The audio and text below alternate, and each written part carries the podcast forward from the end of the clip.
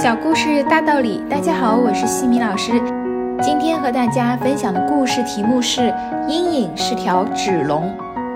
祖父用纸给我做过一条长龙，长龙腹腔的空隙仅仅只能容纳几只蝗虫，投放进去，它们都在里面死了，无一幸免。祖父说，蝗虫性子太躁，除了挣扎，它们没有想过用嘴巴去咬破长龙。也不知道一直向前可以从另一段爬出来，因而尽管它有着铁钳般的嘴壳和锯齿一般的大腿，也无济于事。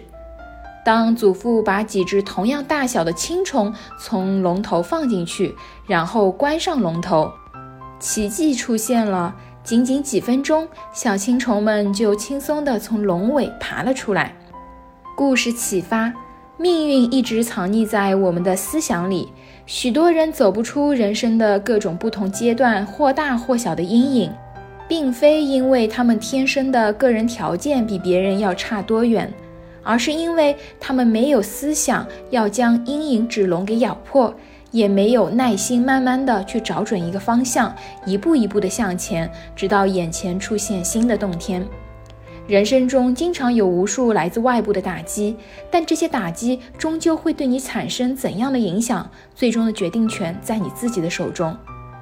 今天的分享就到这里，如果你喜欢这个小故事，欢迎在评论区给到反馈意见，也可以加微信 x i m i k t 和西米老师一起互动交流。感恩你的聆听，我们下次见。